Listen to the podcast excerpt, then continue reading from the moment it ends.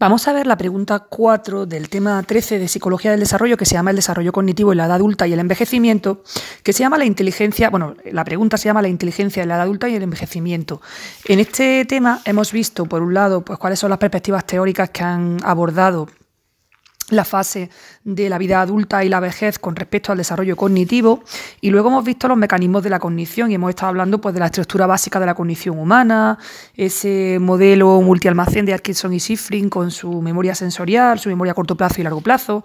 Hemos visto pues cómo se puede medir el deterioro de esta, de esta cognición en los adultos a través de la medida de la velocidad del procesamiento y cómo, se pueden, cómo pueden entrar en declive la memoria operativa, los procesos de control ejecutivo y la memoria a largo plazo. Y ya nos queda solo la pregunta número cuatro, que habla de la inteligencia. Y aquí tenemos dos apartados, uno que habla sobre las concepciones distintas que hay de la inteligencia y vamos a hablar de la inteligencia fluida y cristalizada, y luego otro apartado que nos habla de los estudios transversales, longitudinales y secuenciales.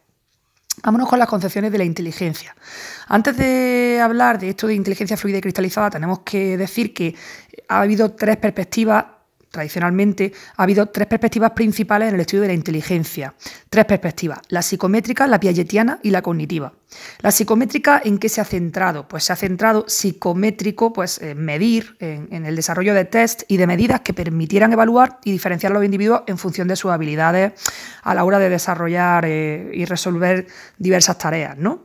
Así que psicométrica, test y medidas para evaluar a los diferentes individuos eh, en cómo son de hábiles para resolver problemas. Luego, la perspectiva piagetiana lo que destaca es la relación que hay entre la inteligencia con las habilidades sensoriomotrices y de pensamiento lógico en el individuo y luego el desarrollo mediante estadios que ya hemos visto en la infancia y en la adolescencia. Así que relación entre inteligencia y estas habilidades en la primera etapa sensoriomotrices y en la segunda, pues ya, bueno, la segunda y siguientes, pues el pensamiento lógico. Y por último, la perspectiva cognitiva, lo que ha hecho, si hablamos de cognitivo, hablamos de procesamiento de la información, pues la perspectiva cognitiva lo que ha hecho ha sido analizar los componentes del procesamiento de la información que están debajo de las habilidades intelectuales de los individuos, es decir, los componentes del procesamiento de la información que subyacen a las habilidades intelectuales de los individuos. Y en los tres casos, en la perspectiva psicométrica, piagetiana y cognitiva, pues las habilidades se van a poner de manifiesto en la resolución de los test de inteligencia y también en las tareas cognitivas que han sido utilizadas por la psicología experimental del pensamiento. En este apartado, ¿en cuál de las tres perspectivas nos vamos a centrar? Pues nos vamos a centrar en la primera, la perspectiva psicométrica. Nos vamos a concentrar en los resultados de la cognición que se ponen de manifiesto eh, cuando el individuo resuelve diversas tareas intelectuales que se incluyen en los test mentales. ¿Cuándo surgen los test de inteligencia? Pues surgen a principios del siglo XX y fue Binet y sus colaboradores los que empezaron a usar estos test de inteligencia eh, haciendo tareas complejas, tareas cognitivas complejas que le proponían a los individuos para que los resolvieran, ¿no? Lo que hacían era que le daban a los niños pues estas tareas cognitivas complejas, por ejemplo, definiciones de palabras o les pedían que completaran frases, ellos empezaban una frase y el niño tenía que completarla. Y la idea era, pues, ¿cuál era el propósito? Pues discriminar entre niños normales y niños que tuvieran retraso escolar. Entonces, si el niño era capaz de mm, completar las oraciones, si era capaz de dar definiciones de palabras, pues todo esto conducía a una demostración de que era capaz de hacer tareas cognitivas complejas en oposición a aquellos que mostraban retraso escolar. Más tarde aparece Spearman y su aportación principal es que él propone que se considere que esa inteligencia que está mediada en los tests incluye dos tipos de factores. Un factor general G y luego otra serie de factores específicos. Estos factores específicos pues, hacen referencia a un conjunto de actitudes intelectuales particulares, es decir, claro, no hablamos de una inteligencia general, sino de inteligencias particulares, por ejemplo, la inteligencia verbal, espacial, de razonamiento, inteligencia numérica, pues serían factores específicos. Así que Spearman propone que se distinga entre factor general G y factores específicos. Y entonces nos vamos a encontrar pues, una concepción unitaria de la inteligencia que va a dar lugar a un tipo de tests y luego otras concepciones de la inteligencia basada en factores múltiples. La concepción unitaria de la inteligencia pues, da lugar a test de inteligencia general, como por ejemplo el de Wechsler, con W, Wechsler. Este test de inteligencia que propuso Wechsler pues, se usa en adultos y permite calcular el cociente intelectual a partir de las puntuaciones obtenidas en un conjunto de pruebas verbales que no necesitan lenguaje. Y de este test eh, de inteligencia general de Wechsler existe una versión para los niños que es el WISC, bueno, W-I-S-C. Así que concepción unitaria de la inteligencia, Wessler.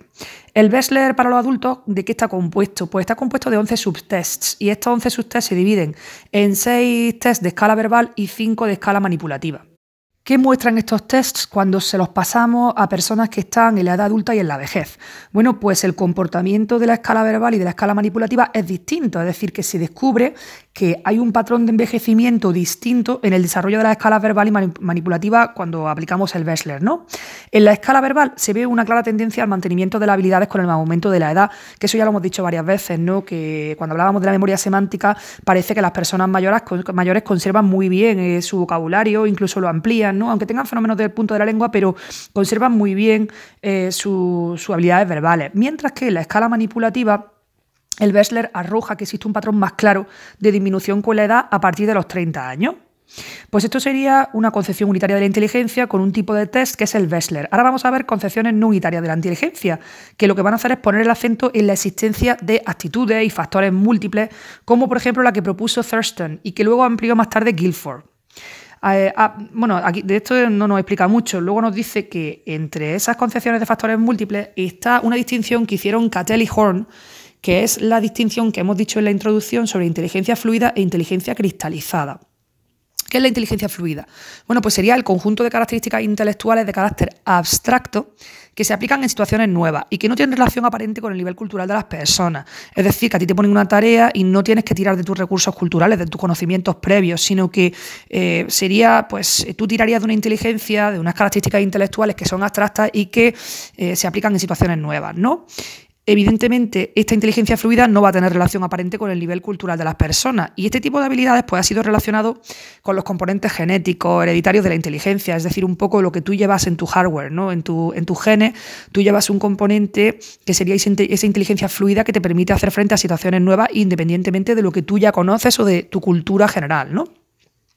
Pues esta inteligencia fluida se opondría a la inteligencia cristalizada, que en este caso sí tendría ya una influencia de la cultura, porque sería el conjunto de capacidades intelectuales relacionadas con la organización y estructuración de conocimientos, de informaciones y procedimientos. Y claro, en este caso ya tenemos una inteligencia muy dependiente del nivel de cultura de las personas, porque eh, este tipo de habilidades, si lo pensamos, están relacionadas con los componentes ambientales de la inteligencia, es decir, de cómo tú te has expuesto a esa cultura, a esos conocimientos, a esa información, y, y tú has desarrollado una inteligencia para estructurar todo ese conocimiento que has adquirido, que has aprendido, y lo pones en práctica a través de esa inteligencia cristalizada. ¿Cómo se puede medir cada uno de ellos en los tests? Bueno, pues la inteligencia cristalizada se mide en tareas de vocabulario e información general, que depende más de la experiencia del nivel cultural de los individuos, mientras que la inteligencia fluida pues se va a medir a partir de tareas más abstractas, porque claro, en este caso el individuo tiene que dar una respuesta rápida que va a depender más de una base neurológica, no de sus conocimientos previos, ¿no? Esto la verdad que es súper interesante si hablamos de la vejez y bueno, de la edad adulta y la vejez, este desarrollo intelectual durante la edad adulta pues va a implicar un deterioro en la inteligencia fluida, mientras que la inteligencia cristalizada se va a mantener e incluso se vería incrementada entre los adultos, que ya lo hemos dicho, que esa inteligencia verbal, oye, pues se conserva y incluso se, amplía, ¿no? Porque claro, eh, cuanto más mayor eres, más se incrementa tu experiencia y tu conocimiento, entonces tiene sentido que esa inteligencia cristalizada no solo se mantenga, sino que crezca, mientras que la inteligencia fluida, que es esa inteligencia para enfrentarte a situaciones nuevas que no te depende tanto de tu nivel cultural como de, tu, de tus genes, pues esa se va deteriorando, ¿no? Se han hecho muchos estudios para, confirmar este patrón diferencial que acabamos de hablar entre la inteligencia fluida y cristalizada y se han hecho además en muchos países, ¿no? Y se ha visto, pues efectivamente, que, es así lo que acabamos de decir y que incluso podría también existir un deterioro eh, de las capacidades cristalizadas, ¿no? ¿Cómo podemos tener una visión clara de los resultados de estos estudios? Bueno, pues necesitamos abordar el tipo de diseño utilizado en la recogida de datos eh, y este puede ser transversal, longitudinal o secuencial. Eso vamos a hablar ahora de cómo sería elegir un diseño transversal, longitudinal o secuencial. ¿Qué pasa si elegimos un diseño transversal? Pues sabemos que en un estudio transversal utilizamos a sujetos de diferentes edades, ojo, en un mismo momento temporal y en un mismo momento de medida, ¿no?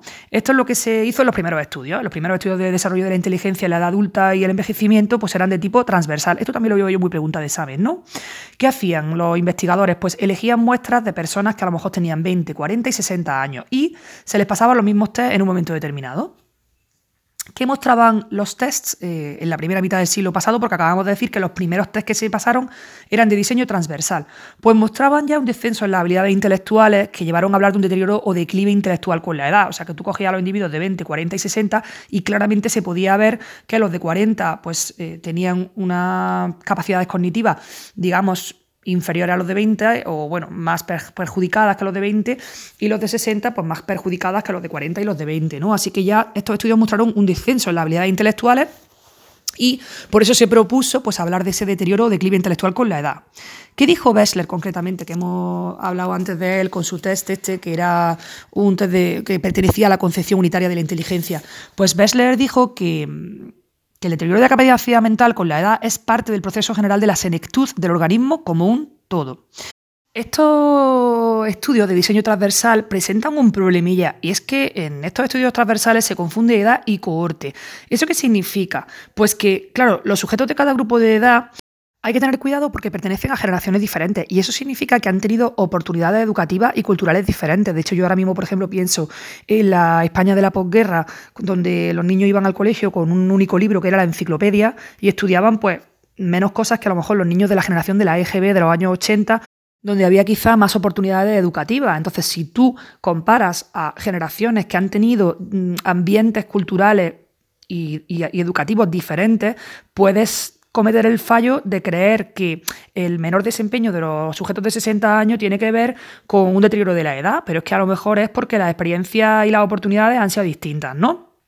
Así que tenemos que tener cuidado con esto, que es posible que los sujetos de 60 años pues, obtengan resultados peores en los test, pero que no se deba a un posible deterioro con la edad, sino al hecho de que estos sujetos mayores han tenido experiencias culturales y educativas diferentes.